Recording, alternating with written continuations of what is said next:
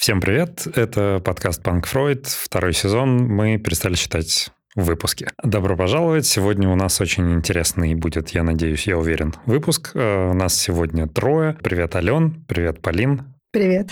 Всем привет. Перейдем к шерингу. Полин, ты же в курсе, да, что такое шеринг? Да. С кого начнем? Кто Давайте готов? я попробую начать. Угу. Ну что ж, сегодня такой очень интересный день. Этот выпуск выйдет в январе но мы записываем его в декабре, за два дня до конца 2023 года. И все мы, наверное, немножко в такой суматохе, спешке. И сегодня я тоже поняла, что наша запись — это такая финальная точка важных дел для меня. Собственно, я пришла сюда в таком еще очень а, боевом настроении. Надеюсь, что когда мы запишемся, все напряжение спадет, и я уже перейду к, просто к подготовке салатов. Очень буду ждать новый 24 год, в котором вы уже будете слушать этот выпуск. Здорово. Полин? У меня сегодня потрясающее настроение. Для меня в целом привычно записывать свой голос, потому что такая у меня профессия. Но обстановка необычная, поэтому немного волнительно. Мы тебя поддержим. Спасибо. Спасибо, что поделилась. У меня прям супер тяжелый год. вот. а, как будто, да нет, э, год как год, в общем-то, обычный, но декабрь прям он как будто набирал обороты к концу года каким-то странным образом. Он все более и более суетной. Сегодня а, я приехал прямиком из офиса, а, и, в общем-то, Честно говоря, я, может быть, еще готов был посидеть в офисе и поработать последние часы уходящего рабочего года. Но это ничего не значит. Все, что было за пределами этой двери, когда до того, как я сюда зашел, оно там и осталось. Здесь мы в, снова в нашем э, уютном волшебном пространстве Панк Фройда, поэтому я думаю, что у нас получится очередной потрясающий выпуск, к которому я, собственно, предлагаю и приступить.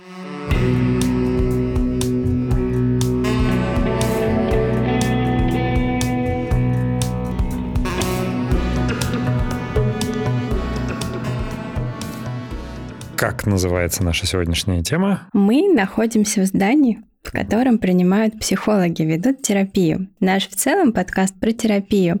А сегодня мы пригласили Полину и хотим поговорить о терапии, но не совсем о терапии. Хотим поговорить о психологии в обучении. Насколько важна роль учителя для ребенка, насколько важно любить ребенка и учить ребенка. Где эта грань, когда нужно просто любить принимать его таким, какой он есть, а когда нужно его ставить к определенным целям, учить ну, добиваться своего в жизни. И вот мы хотим поговорить про эти тонкие-тонкие материи. Как быть родителем, как быть учителем, и как вообще ребенку во всем этом пространстве жизни найти время на игру, на учебу и вообще на все, что ему очень важно в этой жизни. Наша тема такая очень большая, очень обширная, и мы, наверное, поговорим о том, о чем все родители задумываются, мы, взрослые, задумываемся, и иногда упускаем это из виду и не смотрим на то, чего хочет на самом деле малыш. Ну, слово тебе, Полин. Расскажи о себе, пожалуйста. Меня зовут Полина Лебедева. Я преподаю с 2013 года. Тогда я еще училась в университете, и педагогикой заинтересовалась э, как раз э, где-то на третьем курсе. Я примерно с того же периода и в психологии тоже. Изначально пошла для решения своих проблем, а потом поняла, что в моей профессии очень важно понимать психологию развития человека, очень важно разбираться в своей психологии. Психологическая устойчивость при работе с детьми и с их родителями, конечно же, тоже необходима. Я бы хотела сказать, что педагогика неразрывно связана с психологией. И это важно понимать каждому, кто работает в школе и репетитором. А как ты решила прийти в эту профессию? Что тебя привело? Изначально я обучалась на преподавателя, но не рассматривала эту профессию как основную. Я знала, что если я пойду в школу, меня оттуда за уши не вытащишь. Я очень люблю э, детей, я очень люблю организовывать разные процессы. И мне хотелось какое-то свое дело. Но всегда я параллельно преподавала, занималась репетиторством. А потом, когда я стала серьезнее относиться к этому делу, Тогда я создала свою небольшую онлайн-школу «Русский онлайн». И Здесь я реализовалась полностью и как преподаватель, и как предприниматель. Я очень горжусь своей деятельностью, я ее безумно люблю и планирую развивать дальше. Армен, я думаю, что нам очень повезло встретить человека, и который очень любит свою профессию, который с таким трепетом к ней относится. А, я услышала про терапию, что ты очень давно в терапии. Я как психолог, да, я тоже это очень ценю в людях, особенно в помогающих профессиях. И учитель это, наверное, самая важнейшая, на мой взгляд, профессия, потому что, ну, кто, кто, кто нас еще научит? Собственно, начинают родители, а потом нужно уже профессионально обученные люди, которые знают, что делать с детьми. И это, конечно, очень отрадно слышать, что ты, как человек, работающий с детьми, заботишься не только о детях, но и о себе. Сразу определюсь немножко с ролями. Да? У нас э, Алена, она, в принципе, как бы отвечает за психологию в целом, а я вот как бы проводник между нашими слушателями и э, Аленой. И задаю уточняющие вопросы там, э, и делаю вид, что чего-то не знаю, или что чаще бывает, действительно не знаю, и задаю эти вопросы абсолютно искренне. Поэтому как бы вопросики уточняющие, это с моей стороны. А, я правильно понимаю, в 2013 году ты а, поступил а, на обучение на педагога, но при этом вот касаемо психологии, ты пошла в личную терапию или это тоже было какое-то обучение? Я начала обучение на филологическом факультете в 2010 году. Угу. И на третьем курсе я уже заинтересовалась педагогикой. Угу. До этого меня, когда спрашивали, э, буду ли я работать преподавателем, я говорила, что только если это будет моя школа. Я, в принципе, не особо хотела тогда преподавать. Э, я интересовалась филологией, как наукой, но э, педагогика меня постепенно затянула, и я поняла, что у меня к этому есть способности. И каждый раз, когда я выходила после занятия с учеником, я чувствовала такой эмоциональный подъем, такой восторг именно от того, что я видела результат, и каждое занятие проходило эффективно. Меня это безумно вдохновляло. Тогда я поняла, что педагогика — это мое. Но в школу, конечно, мне все равно не хотелось. Поэтому а. она создала свою. А, ну а с психологией э, это какой момент? То есть это тоже было обучение или это была терапия личная? Это была личная терапия. У меня были вопросы, а в тот период я занималась активно саморазвитием и познакомилась с коучем-психологом, который помогал ребятам в таком личностном росте. Обратившись к нему, я стала решать свои задачи, а потом поняла, что и рабочие тоже можно решать вместе с этим специалистом. Так э, начался мой путь в психологии. Я интересовалась и для себя, и для работы. Ну, кстати, это вообще такое достаточно грамотное замечание, я должен отметить. Э, мы когда учились, нас, э, в общем-то, ну, не заставляли, но настоятельно убеждали идти в личную терапию. А понятно, что как бы ты должен максимально, ну, с малым количеством травм принимать клиентов, чтобы не дай бог, ваши травмы не вошли в унисон, да. Но и у этого есть все-таки тоже педагогический э, момент. Ты наблюдая, ну, то есть э, понятно, что не ради этого все делается, и это зачастую бывает бессознательно или еще как-то, но наблюдая за работой терапевта, когда он работает с тобой, ты в том числе чему-то учишься. Там, например, я лично по себе могу сказать, что разбор сновидений мне начал даваться как бы гораздо проще после того, как я понаблюдал наблюдал, как мои сновидения разбирает э, мой терапевт, и это просто, ну, как бы раскрыло всю историю. Довольно такая прикольная штука, когда ты и получаешь услугу, так сказать, э, и учишься, и тоже развиваешься как профессионал. Опыт э, принятия, внимательное слушание, умение задавать правильные вопросы — это то, чему я училась у своих терапевтов. У меня за этот период, за 10 лет, было два терапевта. Вот первый, который университетский, и сейчас э, достаточно долго у меня эксперт, который в разных направлениях работает. Это очень ценно. Умение правильно задавать вопросы помогает мне в процессах, когда у моего ученика есть какие-то личные проблемы, которые мешают ему в, на пути образовательном. А здесь э, я помогаю своей поддержкой, принятием и человек расслабляется, и тогда он э, спокойнее воспринимает э, те знания и обучается тем навыкам, которые здесь и сейчас ему нужны. Ну и, конечно же, на самом старте, когда мы только начинаем заниматься, очень важно понять мотивацию ребенка, потому что если она не очень устойчивая или он не понимает, зачем он сюда пришел, занятия будут бессмысленны. Как интересно, да, это очень похоже на профессию психолога в целом. То, как ты говоришь, что ты помогаешь ему, поддерживаешь его, чтобы у него тоже появилась мотивация, ищешь эти способы, а, ищешь способы коммуникации. Это очень похоже на нашу профессию психолога, психотерапевта. Я думаю, что действительно в этом плане похоже помогающая профессия, что ты должен оставаться, ну, той опорой, для человека, который к тебе приходит, чтобы он рядом с тобой чувствовал, что все хорошо, что его понимают, что он может совершить ошибки, но его принимают. Я думаю, это важно как в психотерапии, так и в обучении. Такая маленькая параллель мне сейчас пришла на ум, пока я слышала Полину. Действительно о важности быть а, опорой для ребенка в обучении. Я думаю, что не только для ребенка. Я думаю, что в обучении взрослых а, тоже важно.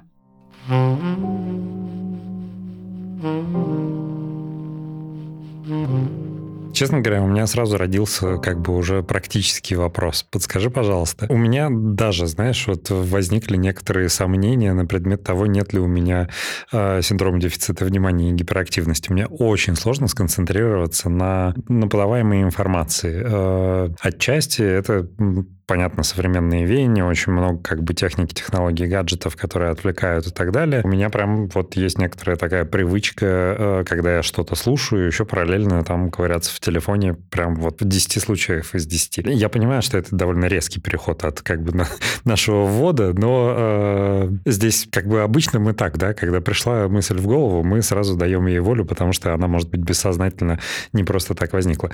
Э, подскажи, пожалуйста, вот у тебя есть какие-нибудь инструменты, инструменты именно для работы с такой ситуацией, для того, чтобы держать внимание э, своего ученика. Э, понятно, что фраза моя звучит достаточно авторитарно, а это добровольный процесс, да, и если как бы внимания нет, его нет необходимости держать. Но если человек хочет получать э, это образование, но как будто бы он там ну, не может совладать с какими-то своими внутренними проблемами. Можешь ли ты как-то что-то прокомментировать на этот счет? Я занимаюсь русским русским языком и со взрослыми, и с детьми, а, которых часто преподаватели называют трудными, сложными. Им действительно бывает э, очень тяжело, но это не потому, что они какие-то не такие ленивые или еще как-то, как их могут называть родители, допустим, иногда. Просто у них есть такая особенность, с которой нужно уметь действительно работать потому что цели, задачи у них все равно есть свои, свои образовательные. И очень часто от них отказываются, часто меняются преподаватели. Это тоже ну, ударяет по самооценке ребенка. А мне тоже нелегко, но мой опыт э, личной терапии, наблюдения, чтения книг э, по психологии, все это помогает э, справиться. Вспоминаю недавнюю, недавнюю ситуацию. Я была в магазине и с мамой по телефону делала покупки. И она пыталась получить э, максимальную скидку. Соответственно, переговоры длились долго. Когда я положила трубку, э, продавец сказала, сколько же у вас терпения? И я ей говорю, я преподаватель. Она говорит, это все объясняет. И вот это терпение, это умение и наблюдательность помогает справиться, когда ребенку действительно тяжело, когда он в момент ответа на вопрос забывает, какой вопрос, когда в экране начинают появляться пятки, какие-то игрушки, коты, вернуть обратно в нужное русло, переключить внимание на работу, на процессы образовательные Здесь э, это все очень важно. Я рада, что у меня это получается. Мне это дается нелегко, поэтому одновременно нескольких таких учеников вести я не могу. Я также постоянно на связи с родителями, не только таких ребят, всех своих учеников, потому что это совместная работа. Здесь не только мы вдвоем с учеником справляемся, родители тоже наблюдают, подсказывают, с каким настроением уходит после занятия ученик, как он относится к предмету, Это тоже важно. Тогда мы держим вместе с другим взрослым руку на пульсе и в случае чего можем поддержать ребенка, подсказать, помочь справиться. Я думаю, что это необходимо поддерживать ребенка, давать ему понять, что он в порядке, что да, у него есть какие-то свои особенности, потому что все дети разные, все по-своему воспринимают информацию. Он может что-то забыть, он может ошибаться. Просто его путь будет чуть дольше, чем от него ожидают преподаватели в школе. Потому что в школе когда в большом классе огромное количество детей, ждать одного ученика, которому трудно собраться, ну, практически никто этого делать не будет. Будут его как-то подтягивать, э, оставлять после уроков. Из-за этого ребенок, конечно же, теряет свою мотивацию и не понимает, зачем он учится. Он не видит мгновенных результатов. Угу. Но в целом, как бы мне хочется немножко добавить психологии, да, пояснить. А, у нас в психологии есть разные направления, в детской тоже. А, была Мелани Кляйн со своим методом, а еще была Анна Фрейд а, со своим методом. Они спорили между собой, две женщины, которые внесли огромный вклад в психологию развития, психологию детей, психоанализ, да, а обе неоценимый огромный вклад. Но у них было абсолютно разное видение процесса психологии общения с детьми. И Анна Фрейд, она использовала такую скажем, педагогическую модель, и у нее были, была работа, она и есть эта работа, есть, которая говорит о неких линиях развития у ребенка по разным направлениям. А одна из них это от игры к деятельности. И одна из важнейших мыслей, которую говорила Анна Фрейд, что я, конечно, написала, как должен идти процесс развития психики у ребенка, что он там должен делать, как он должен развиваться. Но в целом, как бы психика она не такая, что вот э, там к определенному возрасту точно будет вот это. Нет, она так не работает. И где-то психика может задерживаться, какие-то линии развития будут идти быстрее, какие-то будут медленнее, и, соответственно, кто-то быстрее готов к детскому саду, кто-то не готов идти в школу. И очень важно отслеживать, где находится ребенок и готов ли он уже идти в школу. Потому что э, бывает так, что родители очень хотят почему-то, почему-то отправить ребенка в школу. Он еще не готов он еще не усидчив, и нет у него никаких проблем, да, нет у него никаких психологических проблем, но его просто буквально впихнули в этот школьный процесс, и вот он начинает отставать. Конечно, учителю в обычной а, муниципальной школе может быть очень сложно, с таким ребенком, когда все вроде бы успевают, весь класс идет вперед, а этот ребенок еще как бы ну, не так быстро схватывает. При том, что исследования, которые есть в психологии, они говорят, что вот, а пойди этот ребенок на год позже, то он бы мог быть лидером в этом классе, он мог бы а, давать прекрасные результаты. Но вот такие вот, скажем, непредвиденные толчки со стороны родителей или со стороны общества, которое толкает родителей отправлять ребенка рано в школу, что, может быть, он быстрее закончит школу, быстрее построит карьеру, будет успешен, они могут ну, сыграть не в пользу ребенка. Поэтому очень важно все-таки отслеживать, что происходит с ребенком. И когда говорят о ребенке, что он трудный, что он сложный, что у него какой-то синдром, или когда это говорит просто учитель, или когда это просто говорит родитель, то нужно еще спросить, а что вам сказал специалист? Специалист, да, потому что ни учитель, ни родитель, ни даже психолог, ну, не имеют права и не имеют возможности поставить диагноз, что ребенок отстающий, что у ребенка есть какие-то психологические заболевания. Ну, и тем более не говорит, что у него какие-то там синдромы есть. Вот. Поэтому пока нет бумажки, а бумажку получить не так легко, не надо равнять ребенка под то, что он вот какой-то не такой он такой, все с ним хорошо. Его нужно любить, его нужно мотивировать, и, возможно, все у него будет хорошо. А еще а, Почему мне хочется сказать, что его нужно а, любить, потому что я когда смотрела, собственно, материалы думала, о чем мы с вами будем говорить, а, мне захотелось э, зайти на сайт муниципальных школ. Вот ты говоришь, что ты никогда не хотела работать в школе, а я подумала, как интересно, что вообще э, психологи в школах пишут, потому что они сейчас там есть. Но в моем как бы возрасте, когда я училась в школе, я не помню, чтобы у нас был психолог. Может быть, он и был, но его как бы вот в моем сознании не отфиксировалось. И я очень много нашла там должен, должен, должен, должен. И только в одной, в одной школе, на одном сайте а, я нашла информацию от психолога, который говорит, что сначала нужно любить ребенка, а потом уже думать, как обустроить его рабочее место, как готовить с ними уроки, сколько нужно готовить с ним уроки, нужно ли ему помогать или нет. В общем, сначала надо любить ребенка. Это был прекрасный совет от а, одного из психологов а, обычной городской школы, который мне очень понравился.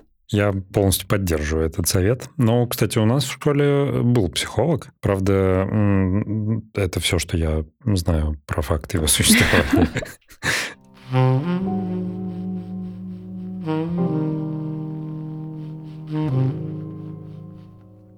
Ты затронула целых три, на мой взгляд, важных тем. Первое — это если диагноз не стоит, а, действительно не нужно навешивать ярлыков.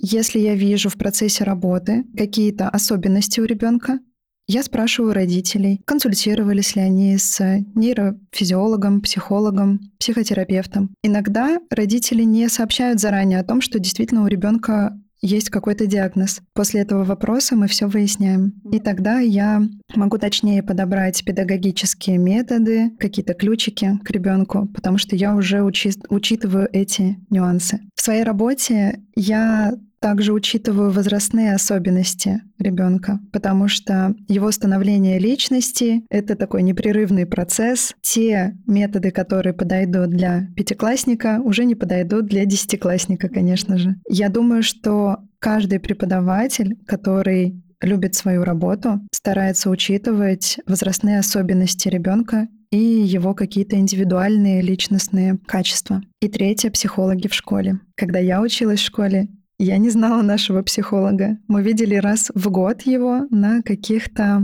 тестированиях. Зачем были нужны эти тестирования? Я думаю, для галочки. А вообще психолог в школе, на мой взгляд, необходим, потому что дети растут, развиваются, у них неустойчивая психика, все так нестабильно, проблемы дома, в школе. Очень нужен человек, который их э, поддержит, да, это могут быть родители, но как будто бы, когда у тебя с родителями проблемы, ты не к ним пойдешь. И лучше пусть это будет компетентный взрослый, нежели одноклассник, который со своими же проблемами и советами полезет да. и может что-то испортить.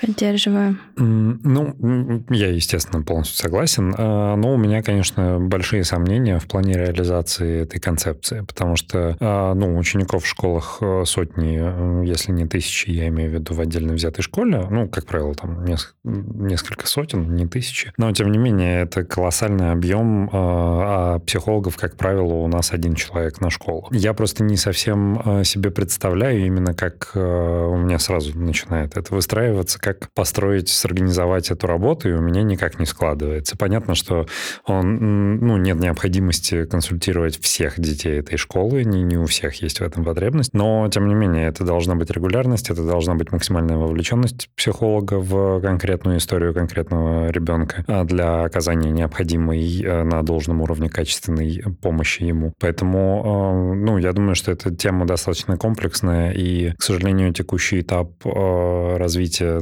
ну, там, нашего образования. И здесь речь не только в там, каких-то вопросах, связанных с профессионализмом, сколько, ну, наверное, вопросы там бюджетирования или еще чего-то. Пока к сожалению, вряд ли позволят э, делегировать эту задачу на какие-то муниципальные структуры. Это боюсь, что э, этим вопросом следует озадачиться родителям в первую очередь. Вот.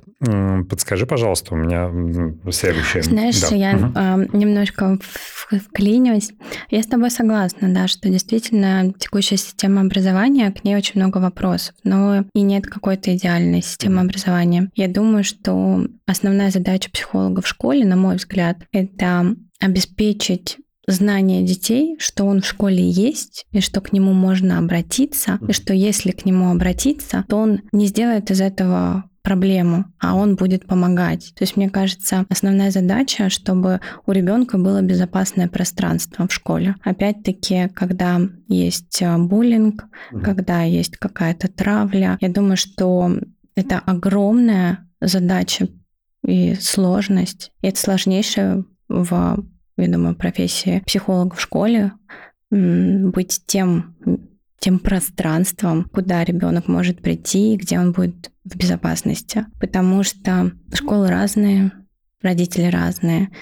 И классно, если у ребенка есть проблема, он может обратиться к родителям. Плохо, если у ребенка проблема, он не может обратиться даже к родителям. И да, очень хочется верить, что есть учителя, которые поддержат ребенка, потому что это не только задача школьного психолога, я думаю, а это задача педагога, который видит. Он видит этих детей на каждом уроке, и если у него есть возможность отслеживать такие там изменения в поведении, изменения в эмоциях ребенка, то быть тем пространством, да, я очень так а, метафорично говорю, быть тем местом, куда может прийти ребенок, быть тем человеком, который может стать опорой. А, я думаю, что это очень важно в системе образования в любой. И думаю, в нашей тоже. Очень хочется надеяться, что это так, что есть те педагоги, которым не все равно. Угу. Ну, безусловно, конечно. Тут мне нечего добавить к этому.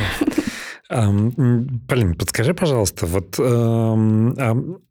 есть ли вообще возможность как-то в двух словах охарактеризовать какие-то ключевые различия а, между работой с детьми и взрослыми? А, просто расскажу подоплеку моего вопроса. Я когда-то там слышал, что люди, у которых вырастают дети вундеркинды, которые, ну, там, э, сильно рано заканчивают школу, поступают в университет, как правило, я слышал, что такие такие родители а, начинают относиться к своим детям, ну, прям с раннего детства, как ко взрослым полноценным людям. И это, ну, с одной стороны, понятно, ну, эм, дает возможность им вырасти в каком-то там интеллектуальном плане довольно рано. Здесь мы оставляем за скобки э, все там сопутствующие психологические моменты, которые тоже бывают в их случае нетипичными, да, для их возраста, опять же.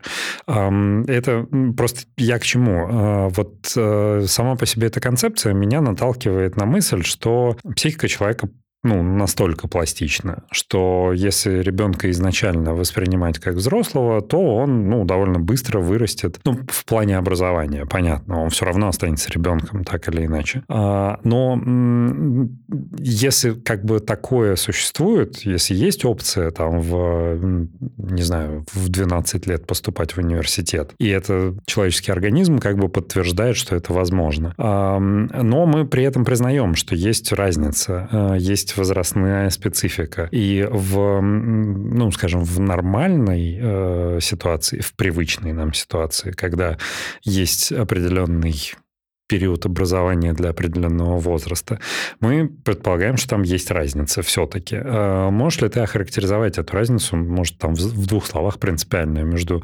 обучением взрослых и обучением детей? Я думаю, тут стоит обсудить для начала, что значит относиться как к взрослому. Угу. Это ведь не когда мы можем поговорить на любую тему, полностью положиться на человека в чем-то мы все равно учитываем действительно возрастные особенности и то, что личность еще формируется, и то, что он может быть еще не таким ответственным и не таким взрослым психологически. А что значит для меня относиться как к взрослому?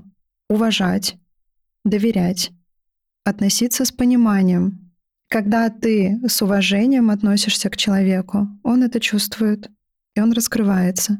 Когда ты доверяешь, он понимает, что сейчас не будет с моей стороны какого-то обмана, каких-то хитростей, не будет упреков, если он не сделал домашнюю работу, например. Но я всегда ему дам шанс что-то исправить и всегда приму его таким, какой он есть. Но у нас есть также и условия. То есть если для образовательного процесса нужно делать домашние работы, и мы договорились, что мы их делаем, значит, нужно будет их сдать. Тогда мы можем передоговориться, если что-то пошло не так. Если мы замечаем, что регулярно какие-то обязательства со стороны ученика не выполняются, тогда мы можем передоговориться уже втроем вместе с родителем, что мы эти домашние вообще отменяем и делаем все на уроке. То есть вот это достаточно взрослый подход решать проблемы в моменте, обсуждая также, если ребенок мне доверяет какой-то свой секрет внезапно, что-то, например, там случилось в семье, и он переживает, и сейчас это мешает ему учиться, Я его не рассказываю. Ну, если это не связано с безопасностью напрямую ребенка. Здесь э, важно, чтобы ребенок мне тоже доверял. Тогда у нас э, создается та самая атмосфера, располагающая к обучению. То есть на первом месте мотивация, для чего я всегда узнаю. Например, э, это же может быть на каком-то этапе, чтобы родители были довольны, не очень прочная мотивация, но если она есть, мы можем за нее зацепиться какое-то время и постепенно трансформировать ее в наиболее прочную желание учиться и желание, чтобы полученные навыки в жизни помогли и ему, и окружающим. Если вот это становится для него ценным, то умение и желание учиться сохранится у него на всю жизнь. Второе — это как раз располагающая к обучению атмосфера. И вот она складывается, когда ты относишься к ребенку с уважением и с доверием. Я не могу сказать, что это полностью совпадает с тем, как э, ты относишься ко взрослому человеку. Когда я обучаю взрослого, я уже к нему отношусь как к человеку более ответственному, как к человеку, который четко понимает свои задачи и как человеку, который, которого не нужно формировать эмоционально. Он уже сформировался, он уже как-то организован по-своему, и у него еще и мотивы другие. То есть методы меняются абсолютно. Ребенку, например, нужно понимать общую систему и как это все работает, и объяснять или показывать на примерах, а как это в жизни будет ему полезно. Потому что он учится в условиях, когда не он выбирает, чему учиться, а ему дают. Приходит, а сегодня мы изучаем вот это. Он такой, ладно. Взрослый пришел сам. Он прекрасно знает, зачем ему это нужно. У него нет проблем с мотивацией, как правило. И здесь, учитывая его какие-то свои тоже особенности, ну, кто-то любит писать от руки, а у кого-то очень мало времени, кто-то не готов делать домашнее, кому-то нужны маленькие уроки ну, ты уже вот это учитываешь. А кто-то не хочет знать правил. И здесь тоже есть методы, как изучить русский язык без правил. Просто алгоритмы в 3-4 шага, ты уже не углубляешься в терминологию вообще, потому что человеку не нужно сдавать экзамены. Есть отличия между работой с детьми со взрослыми, но есть базовое отношение к любому человеку, которое вне зависимости от возраста, должно быть у преподавателя. А скажи, пожалуйста, у меня вот прямо сейчас родилась еще одна мысль, еще один вопрос, да? Педагогическое свойство, концепция, вообще задумка, цель э, оценок. Насколько это вообще нужный инструмент и если он нужный, он полезный или нет. Просто я, опять же, да, через призму психологии сейчас вот думаю, а, а, одно из фишек психолога – это вот безоценочность, которая помогает ему, а, с одной стороны, располагать клиента для того, чтобы он раскрывался и можно было с ним работать. Но, с другой стороны, это и часть э, профессиональной этики, и часть, в общем-то, в целом работы, да, создания вот этой атмосферы э, принимающей. В рамках психологии психологии это полезный инструмент. Эм, можно ли сказать аналогично, насколько это полезно в рамках образовательного процесса? Потому что, ну, я вот думаю, да, эм, с одной стороны, ну, наверное, э, оценки дают возможность как бы проще усваивать, может быть, или наоборот мотивировать э, ребенка с одной стороны. С другой стороны, давая ему оценку, ты как бы даешь ему понять, справился он с этой задачей или нет, и если он не справился, ему нужно пересправиться, чтобы разобраться, как эту задачу выполнять, да, усвоить эту информацию. Ну, я предполагаю, я не утверждаю, что это такой принцип. Сами по себе оценки, они, в общем-то, нужны, или они, наоборот, больше создают каких-то комплексов у детей и проблем? Я думаю, что оценка, в первую очередь, это ведь э, система контроля и измерения, потому что очень трудно объективно оценить просто словами, насколько хорошо человек что-то усвоил. И эта система нужна для тех, кто стоит выше в структуре образования. То есть для того, чтобы понять, а какая школа лучше всего справляется со своими задачами, а какой ученик, а какой учитель лучше всего справляется со своей работой. То есть это для отслеживания. Тот же самый экзамен ЕГЭ тоже система отслеживания качество образования. И изначально оценки в обязательном порядке есть в государственных школах. Другой вопрос, насколько объективно их ставят, за что. Вы наверняка не раз видели какие-то замечания в очень в ученических дневниках э, хулиганил, бегал два. Ведь это не оценка знаний. Это как будто бы оценка человека. Вот здесь важно разделять, где мы оцениваем человека как личность и где мы оцениваем его знания. И родителям, например, важно разделять, помогать ребенку понять, что оценка в его дневнике — это не оценка его как человека, потому что у меня болит сердце, когда я слышу от ребенка я тупой, я никчемный, я не справляюсь. То есть они говорят я, и эти оценки как будто бы про них. Но на самом деле он как человек не должен оцениваться. В частных школах часто практикуют э, безоценочную систему. Я ее поддерживаю, но тогда нужно, чтобы ребенок имел какой-то другой инструмент для измерения своих э, навыков, на каком они сейчас этапе. И становится ли лучше Потому что, конечно, образовательный процесс — это здорово, но хорошо бы еще понимать, а получается ли у меня, а насколько хорошо, а стало ли лучше, чем было. Когда я работаю, мы исправляем ошибки, это правда, но потом стараемся сравнить наш текущий результат с нашим прошлым результатом, не с другими учениками. Здесь тоже я сразу пресекаю, когда начинается конкуренция. Нельзя сравнивать э, свои результаты с другими Э, потому что вы можете стартовать на разных уровнях абсолютно. Вы можете двигаться с разной скоростью. Это тоже нужно учитывать. Но дети, когда сравнивают друг друга, они этого не понимают. Они думают, ага, вот у него пятерка, у меня четверка, значит, я хуже. Но он не учитывает, что у того, у кого пятерка, у него и до этого была пятерка. А у этого ребенка, например, была двойка, а стала четверка. Ведь это успех, это продвижение, это здорово, нужно отметить. Мы всегда отмечаем даже маленькие успехи.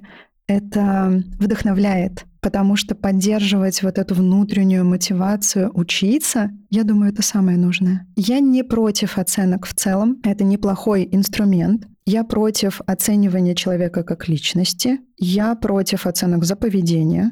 Тут нужно либо отдельные какие-то оценки, как знаете, в сочинениях 4-5 э, ставятся за содержание и за ошибки. Вот, ну, 2-5. Хулиганил, но молодец, учится хорошо. Нужны просто корректировки. Я не уверена, что в государственной школе возможно сделать очень хорошую систему образования, очень хорошую систему оценивания, потому что ну, много разных нюансов и факторов, конечно, влияет на это. Но я верю, что каждый учитель способен помочь ребенку понять, почему он получил ту или иную оценку, за что именно, и разделять личность и способности, результаты обучения и поведения. Я, наверное, со своей стороны тоже добавлю, что сама по себе система оценок, она неплохая, не хороша.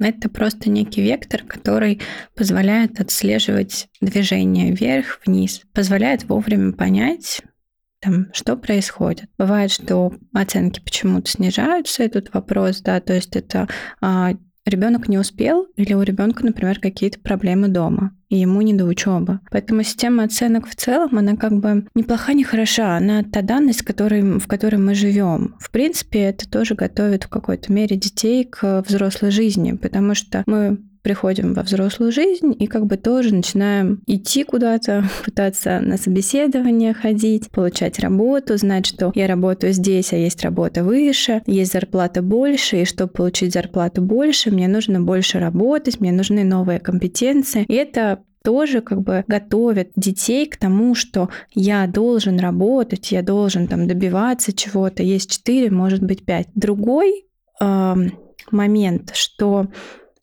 система оценок, она такая, какая есть, а то, как родители к ней относятся, вот большой вопрос. И когда начинается а, история с тем, что мама говорит, а у Маши пять, а вы сидите вместе, а почему у тебя три? Ну, вот здесь как бы начинаются вопросы.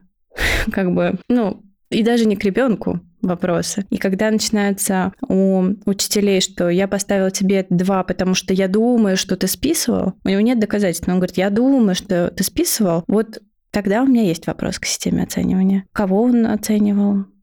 Кого он видел? Кто списывал. Поэтому сама система оценивания, она понятна, она логична, она имеет свою подоплеку. Другой момент — то, как мы все ее используем. Ну и плюс, опять-таки, вот эта вся а, история со, стандар... со стандартизацией, что всех хотят а, загнать в одну а, линию, сдавать ЕГЭ, есть единственно верный ответ. Ну вот здесь как бы я не готова, потому что все настолько индивидуальное. Кто-то просто, ну вот просто психологически он видит тест и все, ему плохо от просто от осознания, что перед ним лист, его сейчас оценивают. Это психологически колоссальное давление, и некоторые его не выдерживают. Он как вот э, ты говоришь, что кто-то говорит, я тупой. И ребенок смотрит на этот тест, и у него я тупой, а он не тупой. Он может сдать это ЕГЭ, он, может быть, еще сдаст его лучше всех в классе. Но просто психологическое давление, которое над этим ЕГЭ есть, оно настолько сильное, настолько мощное, что ребенок просто психологически может с этим не справляться. Поэтому вопросы к оцениванию, конечно, есть. Ну и плюс как бы а, слушала одно из интервью Татьяны Черниговской, которая говорила о том, что э, ни один гений бы не сдал это ЕГЭ. Хм. Потому что, ну, у них другой мозг, они, видимо, по-другому думают, и вообще оно как бы не за этим нужно. Оно нужно за некой стандартизацией, чтобы легче было потом вузы принимать. А гении все-таки двигают прогресс, и даже если вы учитесь на два, ну, как бы, может быть, вы что-то откроете, сделаете какое-то колоссальное открытие, и оно двинет нас всех вперед, поэтому в общем, система оценок, она не панацея. Просто это некий вектор. Mm-hmm.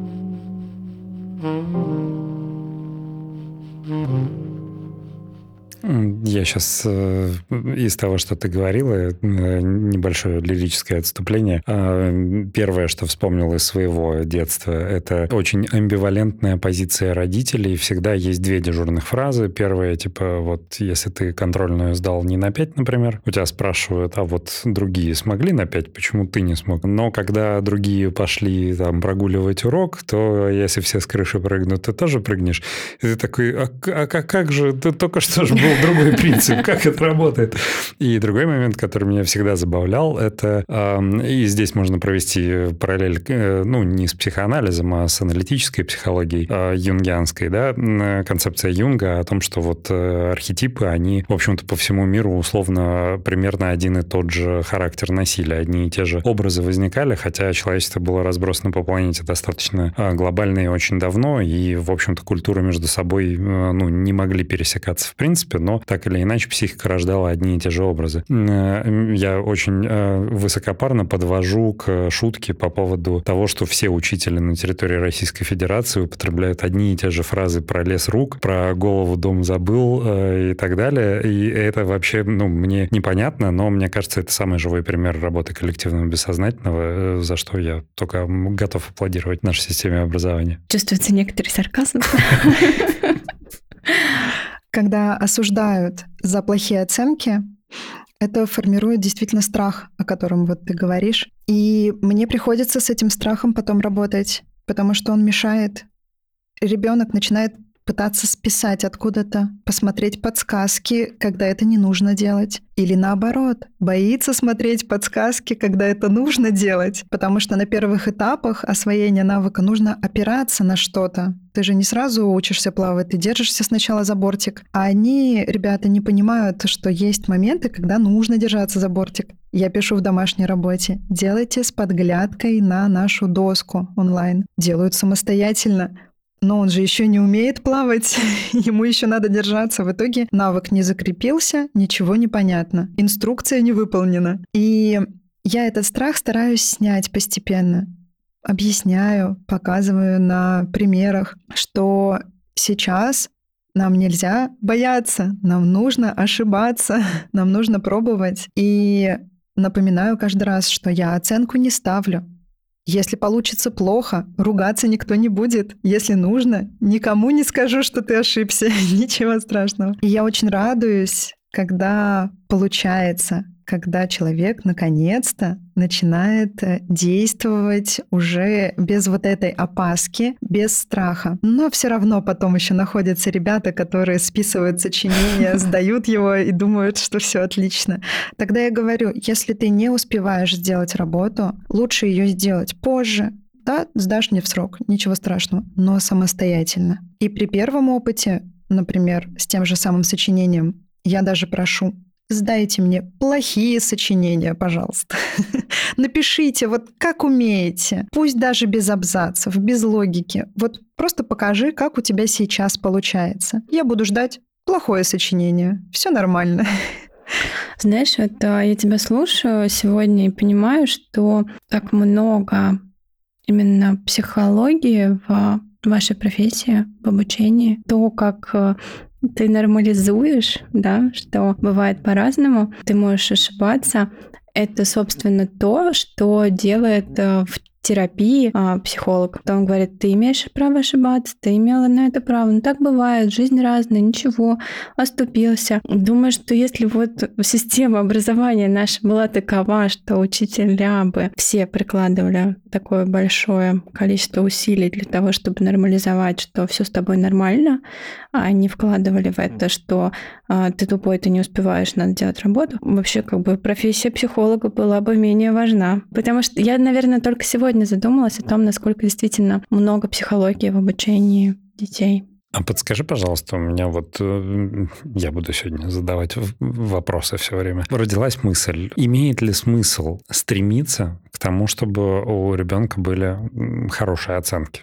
Скажем так. Я понимаю, как бы, э, ну, бэкграунд, да, всей ситуации. Мы сразу понимаем, что если родитель, ну, мы, в смысле, э, люди с психологическим образованием, да, у нас уже понятно, что если родитель настаивает на том, что ребенок должен получать только хорошие оценки, во-первых, это много говорит о самом родителе, он через э, ребенка закрывает какие-то свои гештальты, с одной стороны. С другой стороны, это история про то, что можно родить синдром отличника, можно там кучу всяких проблем родить у ребенка, и, в общем-то, э, цель, ради которой он должен получать хорошие оценки, это там э, лучшая успеваемость, э, возможность достигать лучших целей, усваиваемость и так далее, она все равно перейдет во второй план, и у ребенка будет стоять две других цели. Это не получить от родителей и получить любой ценой эту оценку. Да? А как бы что эта оценка будет символизировать, уже обнуляется в этой ситуации. Но сама по себе концепция, то есть если мы берем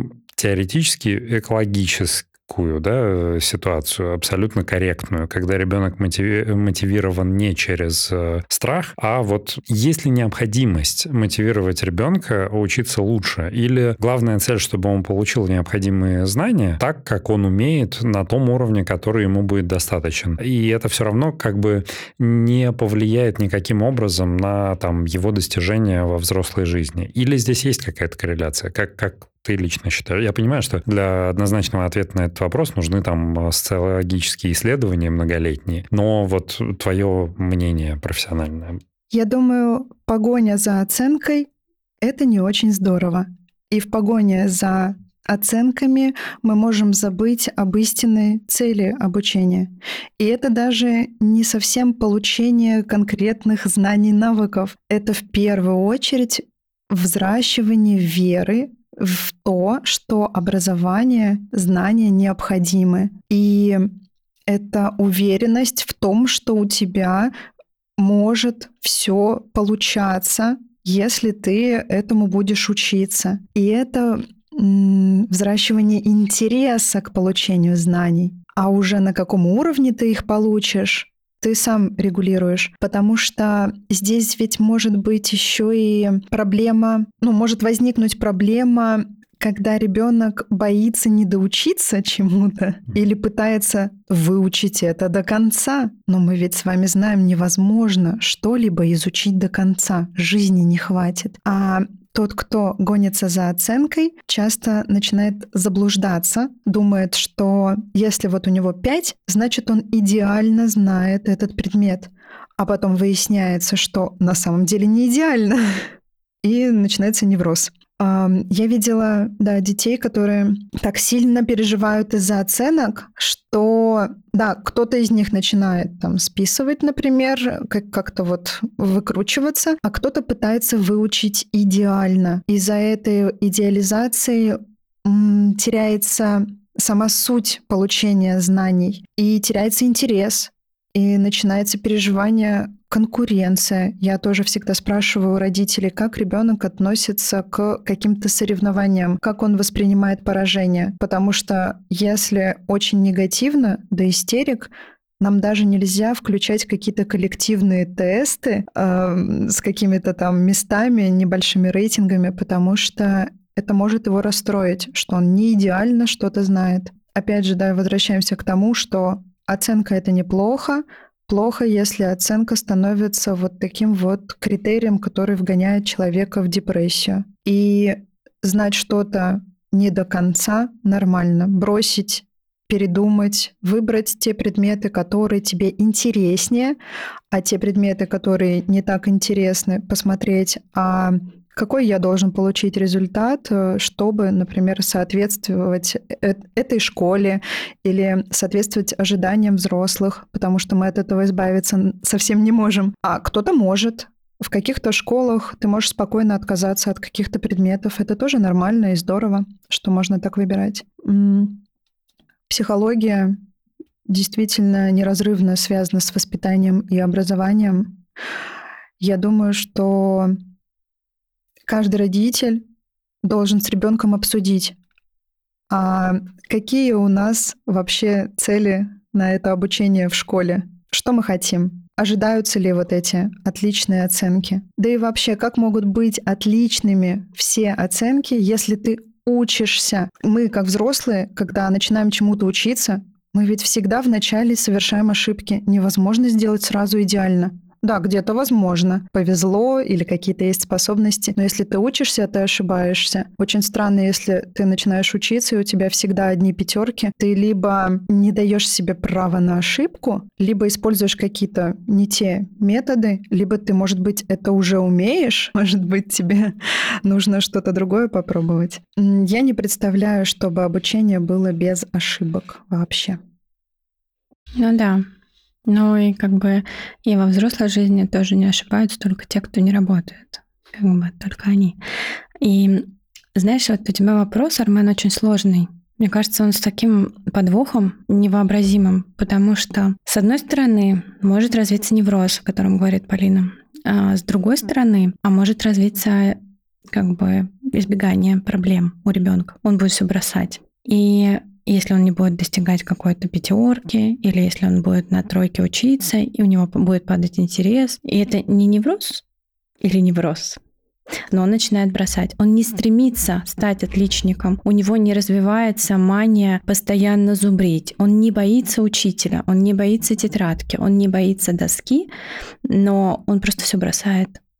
А есть ребенок, который страшно боится, что его вызовут, страшно боится забыть слово. Я помню, у нас были учителя, которые вызывали к доске, и нужно было слово в слово, каждое, вот там практически до каждого, там, до каждой запятой вызубрить, что написано в книжке. И ты боялся этого, но ты зубрил. А были те, кто как бы да зачем оно мне надо? И тут вопрос, что это ведь школа, она закладывает э, то, что будет с нами на протяжении всей жизни. И вот Нужна ли система оценок? Хорошо ли стремиться к пятеркам или нехорошо? Это сложный вопрос, потому что все это влечет к тому, что потом в жизни одни люди начинают стремиться к высотам, потому что синдром отличника и вперед понеслась, потому что я не имею права на провал, я не имею права на ошибку. Они ходят в терапию, и в терапии им говорят, ну как же, как же, ну бывает по-разному. Но они такие, нет, Бывает по-разному, я это знаю, но я пошел вперед. А есть те, которые приходят в терапию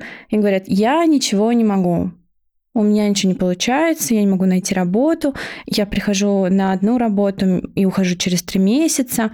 А как вы учились в школе? И так же. И поэтому твой вопрос — это максимально сложный вопрос. На него нет ответа вот едино, ну, как одного. Это всегда, наверное, какая-то коллективная работа педагога, родителей, самого ребенка, психолога, если он есть у ребенка, окружение ребенка, потому что там может быть кто-то другой дедушка, бабушка, например. В общем, вопрос у тебя как бы на миллион. Ну, извините. А, Нет, он классный, но он сложнейший. Честно говоря, у меня сейчас еще родилась, знаешь, такая мысль, что если соблюдать все те вещи, которые мы сегодня проговаривали, а, есть риск создания стерильной среды. То есть ребенок в стадии своего формирования оказывается в максимально принимающей среде, и когда дальше он выходит выходит, скажем, в открытый космос, да, в свободный агрессивный мир, а, возможно, для него будет максимально травматичным опыт э, сталкиваться с неприятием, несправедливостью или еще чем-то. И здесь тоже для меня как бы вопрос открыт, а какое правильное решение, ну, как, какой самый правильный подход должен быть в этой ситуации? Ну, знаешь, я должна сказать, что э, ребенок угу. по мере взросления он в любом случае испытывает фрустрацию, да, испытывает некоторое неудовольствие. Как бы мы, родители, не старались, как бы мы ни кружились вокруг него, мы все равно будем в какие-то моменты ложать. В какие-то моменты будут учителя ложать. В какие-то моменты будет папа ложать. Что-то всегда будет э, Почему ты папу отдельно выделила? Ну, потому что все обычно нападают на маму. И э, Винникот написал целую книгу, в которой вел понятие «достаточно хорошая мама», чтобы женщина уже приняла, что не надо быть идеальной, не надо быть сверхклассной, надо быть достаточно хорошей. А папа типа всегда и так классный. Да. В этом концепции. Кстати, да, интересный момент, что Винникот довольно мало писал про папу. Ну, опять-таки, это, наверное, объясняется той средой, в которой он жил, и у него были свои вопросы к своей маме, как это обычно бывает, потому что а, зачастую в психотерапию приходит не просто так. Вот он пришел отчасти из-за своей мамы, поэтому очень долго он разбирался, какой должна быть мама и какая мама достаточно хорошая. Вот, поэтому если ты думаешь а, о том, что а, бывает ли такое, да, что а, ребенок живет в идеально стерильной атмосфере? Наверное, все-таки нет, потому что куда-то он выходит, а, куда-то родители его водят, и периодически с некоторой фрустрацией он сталкивается. Другой момент, что есть другие исследования о том, что дети, которых очень хорошо принимают родители, дети, которых родители поддерживают, которых направляют, которые дети, которые знают, что они могут там уйти от родителей что-то там где-то потусоваться, накосячить и могут вернуть к родителям, и родители их примут. Вот эти дети, они в жизни гораздо лучше устраиваются. Они гораздо больше рискуют, гораздо больше а, ищут возможностей, не боятся этих возможностей. Поэтому быть хорошими родителями — это хорошо. Поэтому ну, не нужно бояться любить своего ребенка. Мне снова нечего возразить. Не то чтобы я стараюсь как-то э, выйти на эту ноту, но да, я рада, что у нас сходится мнение. Про синдром отличника ты интересно рассуждала. Я бы хотела добавить, э, что синдром отличника есть не только у отличников, потому что есть такое заблуждение, что он только у тех, кто отлично учился в школе. Но я думаю, что многие троечники узнают себя в этой фразе «лучше сделать хорошо, но никогда, чем кое-как и сегодня». Да, да. Ой, опять маленькое лирическое отступление как раз к, к завершению нашего э, выпуска. На, на месте, где я работаю, э, на одном проекте, очень интересном, очень люблю свою работу и, э, и так далее. А, и это не ремарка для коллег, которые послушают это искренне. Но у моего руководителя есть принцип «лучше семь раз вовремя, чем один раз правильно». Хорошая Многие фраза. подвергают этот принцип сомнению. Не, не в открытую, он наш руководитель, руководитель. Э, но э, как бы такой принцип тоже имеет право на жизнь. Я здесь подчеркну, что я не даю оценку этому принципу, хороший он или плохой. Свои мысли я оставлю за Мне интересно, что он в это вкладывает. Вот э, ты спроси. Расскажи нам на следующем выпуске. Очень интересная фраза. Интересно, что он вкладывает в это. Да как тебе сказать? Я думаю, что главный принцип – это отчетность перед вышестоящим руководством и своевременность там, сдачи ключевых э, событий. Выполнение да. обязательств.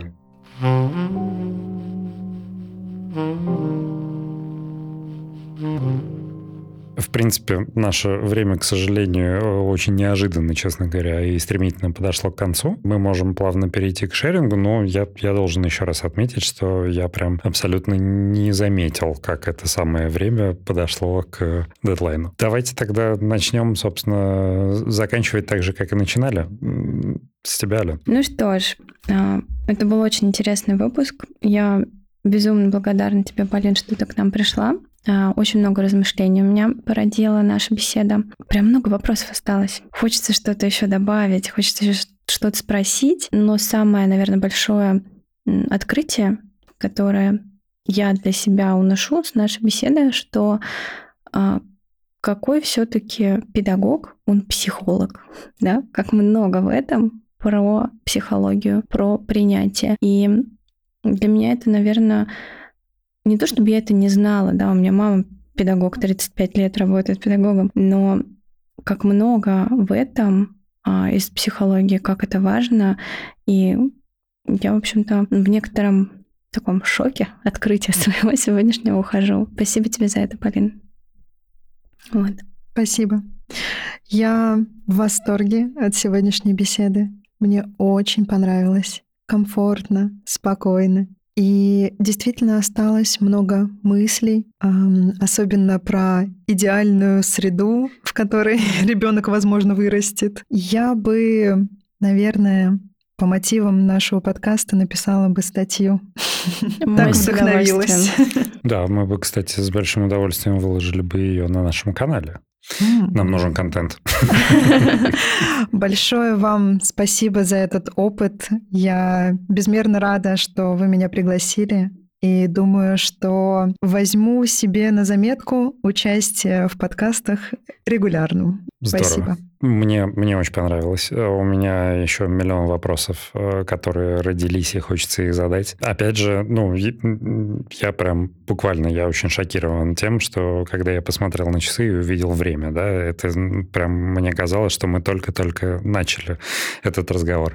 Что интересно, это повод мне подумать, что же за такие вещи меня заворожили и загипнотизировали в этой беседе. Спасибо вам, дамы, это было очень содержательное, очень интересное, очень приятная беседа. Полина, тебе а, лично большое спасибо, что согласилась к нам прийти. А, нам было, я думаю, что не совру, если скажу, от нашего общего лица было супер приятно а, с тобой пообщаться. Мы желаем тебе дальнейших успехов и спасибо тебе за и твою экспертизу, и твой замечательный голос, и твое время. Я думаю, что у нас получился замечательный выпуск. Спасибо. Всем пока. Да, всем пока. Спасибо слушателям. Да, мы вас очень любим. Всем пока. Пока.